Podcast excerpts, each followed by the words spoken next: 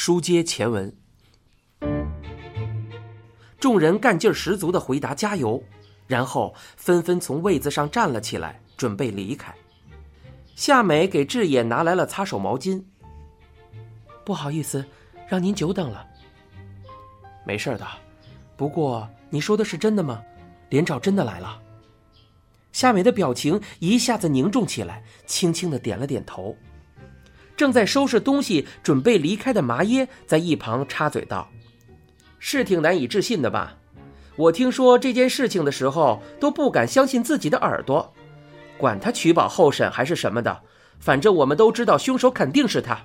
但是没想到那家伙居然还敢回到这里，真不知道他到底打的是什么算盘。”夏美说：“他来的时候还说让我们赔钱，不赔钱的话。”他还会再来的。赔钱。听了夏美的话，志野一脸困惑。嗯，说是都怪我们，他才会被警方当成了凶手，所以要找我们做个了断。麻耶唾弃道：“简直是胡说八道啊！他脑子有问题吧？警察也真是的，居然能把这种败类放出来。”他走之后不久，警察就到店里来了。似乎之前一直在监视着他。警察问我们：“他到这里都来干了什么？”扎着头巾的年轻人说道：“那家伙好像现在在咱们镇上呢。”麻耶睁大了眼睛问道：“真的假的？”有人在网上发现的，我朋友看到了之后就告诉我，发的人好像是连长以前公司的同事。说他搬进了那家公司的某个员工家里，警察还过去问了话。麻耶咂了咂嘴，他还准备在咱们这里待多久啊？难道他真以为会有人赔钱给他吗？谁知道呢？扎着头巾的年轻人一脸茫然，似乎是在表明自己并不知情。志野站起身来，注视着扎着头巾的年轻人。那个。网上说到他搬进的房子具体在哪儿了吗？年轻人困惑的摇了摇头。没有，没问那么清楚。夏美。不知不觉间，病木右太郎从厨房走了出来，嘴里喊着夏美的名字。夏美，你在干什么？志野要喝什么？你也问了吗？啊啊，我正要问呢。马上就要忙起来了。啊。志野，不好意思啊。病木低头致歉道。志爷也坐了下来，抬起头望着夏美。没事的，那给我来瓶啤酒吧。好的，说着，夏美退了下去。宫泽麻耶对右太郎说道：“病木爸爸，有什么我们能帮忙的，您随时招呼。要是您不想让连长再靠近这里。”我们大家也会一起想办法的。病木的嘴角微微上扬，他低声的说道：“ 谢谢啊。”那我们就先走了。说完，宫泽麻耶便与同伴一起走出了店外。夏美端来了啤酒、酒杯和盛有小菜的碟子。病木同志也打了声招呼，在他对面的位子上坐了下来。给他倒了杯啤酒。连长来过店里的事情，夏美告诉你了吧？嗯，今天白天的时候。病木咂了咂嘴，转头望向女儿。人家正在上班，你跑去啰嗦这些事情。夏美撅着嘴巴，头低了下去。可是，病木的脸转了过来。志野啊，你到现在还能一直惦记着佐之，我真的非常感谢呢。不过，你也有自己的人生啊，现在是时候忘掉过去，重新开始了。志野将端到嘴边的杯子又放回桌上，说道：“您，您的意思是让我忘掉这个案子，忘掉佐之吗？”我知道。你很可能会彻底忘记这一切，但是，一直割舍不下对你的人生没有什么好处。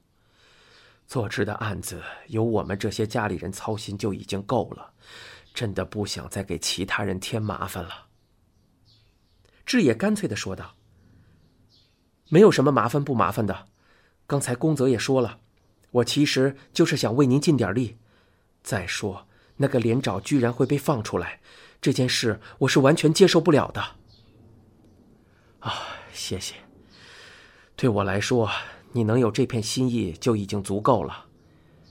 有一点我要告诉你，就算你自认与此事无关，我也根本不会怪你。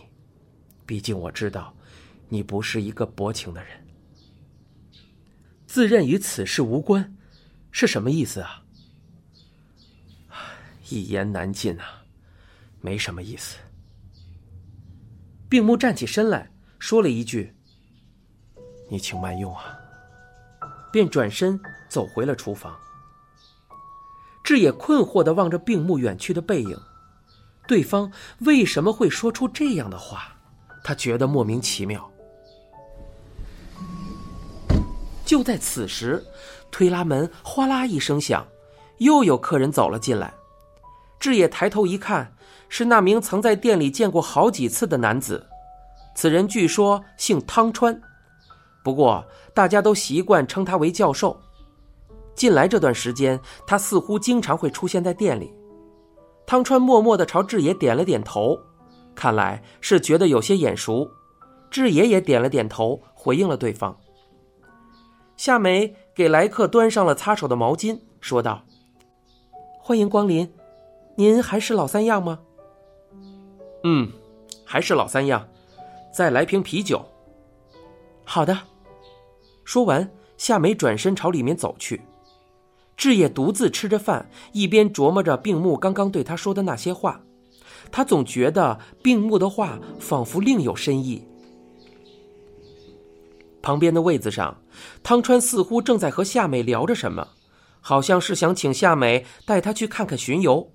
听夏美的意思，当天最少也要提前一个小时去占位子才行。晚上七点刚过，志野离开了病木食堂，他的心里还装着心事，脚步也显得很沉重。志野往家的方向没走多远，就听见旁边有人喊他的名字，声音还很耳熟。他停下脚步，望向四周，那个声音又喊道：“在这儿呢。”原来声音是从停在一旁的小轿车里传过来的。而坐在驾驶座上的是一张志野非常熟悉的面孔，病木食堂的常客护岛。志野走了过去，开口问道：“怎么了？你现在方便吧？我有要紧事找你。哪方面的事啊？当然是……”顾导舔了舔嘴唇，先是望了一眼病木食堂，而后又抬头看向了志野，接着说：“有关连长的事，不过前提是你心里还惦记着佐治。”志野深吸了一口气：“您说吧。你先上车，坐副驾驶座。”好。志野绕到了车子的另一侧。他的心脏剧烈的跳动了起来。志野回到家时，已经快到晚上十点了。李芝似乎一直都在客厅的沙发上看电视。志野回来后，他立刻拿起遥控器关掉了电视，问道：“回来的这么晚呢？”“嗯。”东拉西扯的聊太久了。聊什么了？不是说了吗？东拉西扯，店里的常客也都在。那个凶手后来怎么样了？他为什么到菊野来啊？不知道，大家都挺生气的。志野正准备回房间，却听见李芝说道：“志野，佐之不会回来了。那又怎么样？你呀，以后还是别去病木食堂了。”去了也只会徒增伤感。志野没有作声，径直的离开了客厅。他走进房间，脱掉外套，解开领带，直接倒在了床上。志野不断的回想着与护岛刚刚的对话，觉得非常惊人。如果让李芝知道，他应该会一脸震惊的表示反对，而且肯定会哀求他万万不可牵涉其中吧。志野由此也明白了病木在店里所说的话的深意。病木肯定提前知道了护岛会找他帮忙，所以才暗示他不必勉强接受。即便志野拒绝，病木也绝不会认为他是一个薄情之人。不过，志野当场就同意了护岛的提议，他表示一定会帮这个忙。毕竟。如果这个时候临阵退缩，他恐怕一生都将陷入无尽的悔恨之中。你现在收听的是一辆松鼠播讲的《沉默的巡游》，欲知详情，请听下回。